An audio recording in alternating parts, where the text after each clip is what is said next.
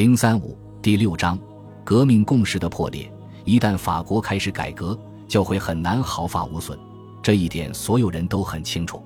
在一七八九年春季的陈情书中，三个等级一致要求宗教生活的组织和运作要有所改善，步入理性化的轨道。教士作为法国的第一等级，本想在这个过程中充当领导角色。一开始，他们确实走在前面。在一七八九年六月，使教士代表首先打破了特权等级的身份，从而开启了三级会议向国民议会转变的过程。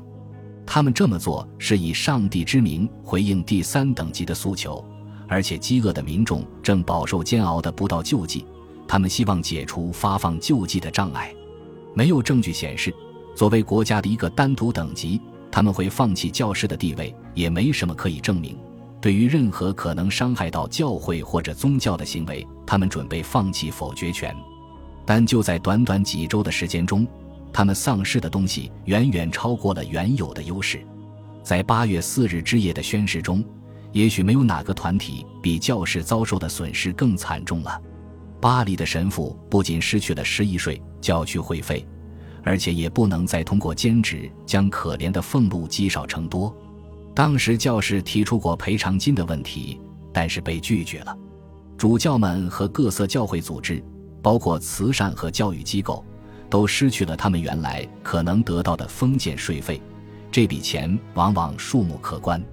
后来议会投票通过了赔偿金，但是最终并没有支付。教皇也失去了第一年俸禄，这本来是所有信徒都应交给罗马教廷用于维持其运作的年现金。这次断绝让人们回想起16世纪所有的新教国家和罗马断交的情景，在就如何将这些改变写进法典进行辩论的过程中，对教会的进一步威胁出现了。这次针对的是教会土地，而且米拉波宣称所有的教士都应当满足于充当国家的有心仆人。八月的后几周对教会打击更大。人权宣言的起草者拒绝将天主教作为法国国教，拒绝限制言论和意见的自由表达，并宣布公职和公民权利为每个人所享有。这意味着对新教徒、犹太人和天主教徒要一视同仁。议会中教士发言人总会遭到来自旁观系的嘲笑，所以十月份议会再次提起将教会不动产充作国有的时候，人们并不惊讶。教士们竭尽全力进行了斗争，不仅仅是为了保护自己剩下的东西，更因为他们意识到教会剩余的资源必然会引来议会的进一步行动。为了安抚人心，爱国者们表示，国家将会取代教会的慈善和教育职能，承诺每位教区神父的收入不低于一千二百里弗。三分之一的教士仍拿着合理提成金，对于他们来说，这意味着收入大涨，他们当然会很高兴。但对于大量教士而言，一千二百里弗比原来少，而且什么时候开始发钱也未可知。议会规定，在这之前可以继续征收十一税，但是随着封建税费的解除，大多数地方的农民也不再缴十一税了，而强制征收则非常危险。换句话说，到一七八九年末，这场本来受到众多神父友好而热情对待的革命。带给教师们的却是巧取豪夺和空头支票，这一进程在一七九零年仍在继续。二月十三日，修道院修士的处境也发生了变化。除了致力于教育和慈善事业的修道院之外，所有的男女修道院都被解散了，而且禁止新的僧侣宣誓入会。诚然，前段时间的立法已经取消了这些机构的财产和收入。但是议会的用意更加深远，很多代表，包括很多教区神父，都认为这些修道士是百无一用的寄生虫，是社会的负担。国家教会无法为这些人的存在证明。在欧洲有大规模解散修道院的先例，最著名的就是约瑟夫大帝二世在哈布斯堡家族领土上进行的理性化改革。自18世纪60年代以来，法国本身也关闭过修道院。但在经过了前六个月对教会的重重打击之后，这项新政策看上去更像是令人担忧的改革计划的一部分。四月十二日，一名忧心忡忡的天主教僧侣多热尔勒提出了一项令人吃惊的议案，宣布天主教为国教，并规定由天主教主导公众信仰。实际情况是，他原来一直以来都是跟随爱国派投票的。有三百名代表对他表示支持，但这个议案最终还是被否决了。否决他的正是在前几周选了新教牧师拉伯德圣艾蒂安做主席的国民议会。确实有人怀疑这整场革命是新教徒的阴谋。在议会中，已知的新教徒只有十五人，包括巴纳夫和拉伯这样的激进领袖。他们强烈要求，在各方面给予那些在一七八七年之前完全没有公民权利的团体平等待遇。拉伯和其他五名议员代表尼姆地区，在尼姆的选战中，新教资产者打败了自负的天主教势力。在第三等级中占据了大部分席位。这些新教徒在纺织品贸易领域经过了二十多年的发展，财富剧增。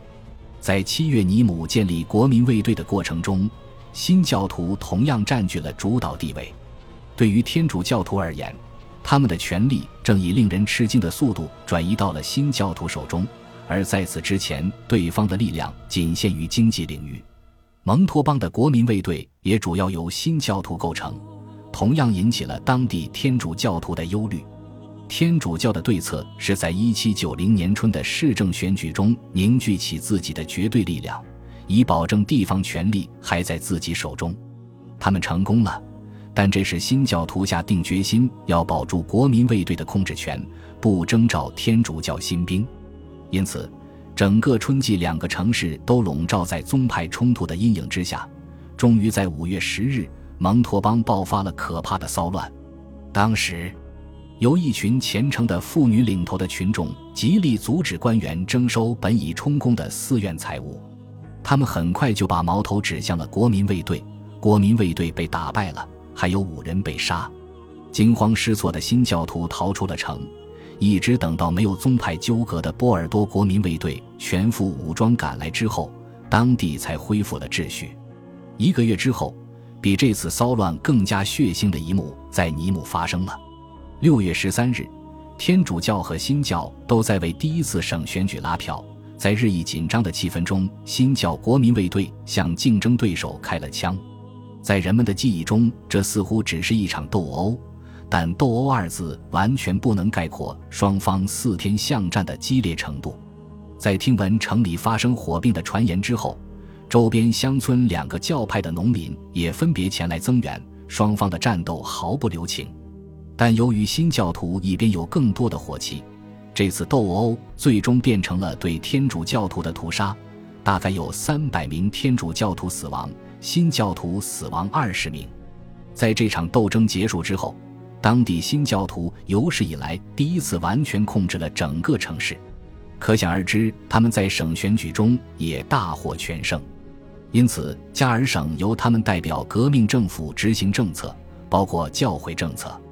而对于当地虔诚的天主教徒来说，革命意味着他们长期以来的可怕敌人的胜利，世界颠倒了。随着法国时局的发展，天主教日渐衰落。哪怕是教会的最高层，教皇也很快被卷了进来。第一年俸禄的取消仅仅是一个开场。到一七八九年末，居住在罗马教廷菲蒂阿维尼翁和孔塔弗内森的十五万教众要求脱离已经维持了长达四百四十一年的罗马教廷统治，并入法国。在阿维尼翁，合并论者经过长期的争取，赢得了市议会。他们开始跟随法国正在进行的改革，修订当地的法律。庇护武士拒绝承认这些改变，同时在三月二十九日的罗马红衣主教秘密会议上发言谴责人权宣言以及到此时法国实施的所有宗教政策。阿维尼翁的反核并论者受到己方统治者强硬态度的鼓舞，展开了夺权的努力。这一系列的努力在六月十日的骚乱中达到顶点。他们被国民卫队镇压下来，很多教皇拥趸被杀。阿维尼翁的亲法国派很快将阿维尼翁并入了法国。当月晚些时候，孔塔的部分地区也这样做了。议会很清楚直接合并会带来的国际争端，因此并没有急着接受这些地区的合并声明。但在辩论此事的过程中，很多人强调这是人民意志的决定。然而，在孔塔情况并非如此。这片土地紧接着经历了十二个月的内战。当时，教皇和革命之间的裂痕已经无法修补，但双方关系的彻底破裂并不是因为阿维尼翁或者孔塔。决定性的事件是教士公民组织法。自从1789年8月以来。议会中就有一个教士委员会，致力于制定一套全面的改革计划，恢复教会的活力，使其和革命原则相融，并为教会的未来提供有保障的财政和组织基础。原委员会中的十五人中，只有五人是教士，而当国民议会中其他人的想法完全显现出来之后，他们便开始消极拖延了。于是，议会又给委员会增加了十五个非神职人员。其中有几个自由作家，启蒙时期写过反教士文章，但大多数人是真诚的天主教徒，其主要目的是克服教会的弊端，使教会更加精简、更加健康。他们中有人表示，其目的仅仅是让教会回归早期的原则，但这实际上意味着改变几世纪以来的做法，而且这是按照一个和法国现实情况完全不同的教会理念来比照当下情况。委员会还表示，他们制定改革计划时，并不准备听取教会首脑的意见或者任何外国王朝的意见。没人否定教皇在灵性或者教义上至高无上的地位，但是法国国民要如何在自己领土上开展宗教生活与教皇无关，能知会教皇一声就很不错了。在五月二十九日，议会展开对教士公民组织法的辩论时。国王被要求终止1516年法国和罗马教廷签订的博洛尼亚政教协议，该协议一直规范着罗马和法国教会的关系。没人提出取代性的协议。国民议会已经大刀阔斧地重塑了法国的世俗生活，将教会的经济基础釜底抽薪，也没碰到什么抗议。他觉得没有必要和任何人协商政策。在一开始，主教们曾建议。要通过一个教士的全国委员会来求得法国教会对教士公民组织法的同意，但他们被搁置在一边，因为不能让作为社会或者国家的独立等级的教士再度复苏。很多教区神父也同意这个观点。在一七八九年之前，教士大会完全是等级制的喉舌，但这是过去的危险。而现在不通过建立全国委员会来实施改革的危险在于。如果教皇站出来反对他们，再没有任何的教会权威能够挑战教皇的决定。恭喜你又听完三集，欢迎点赞、留言、关注主播，主页有更多精彩内容。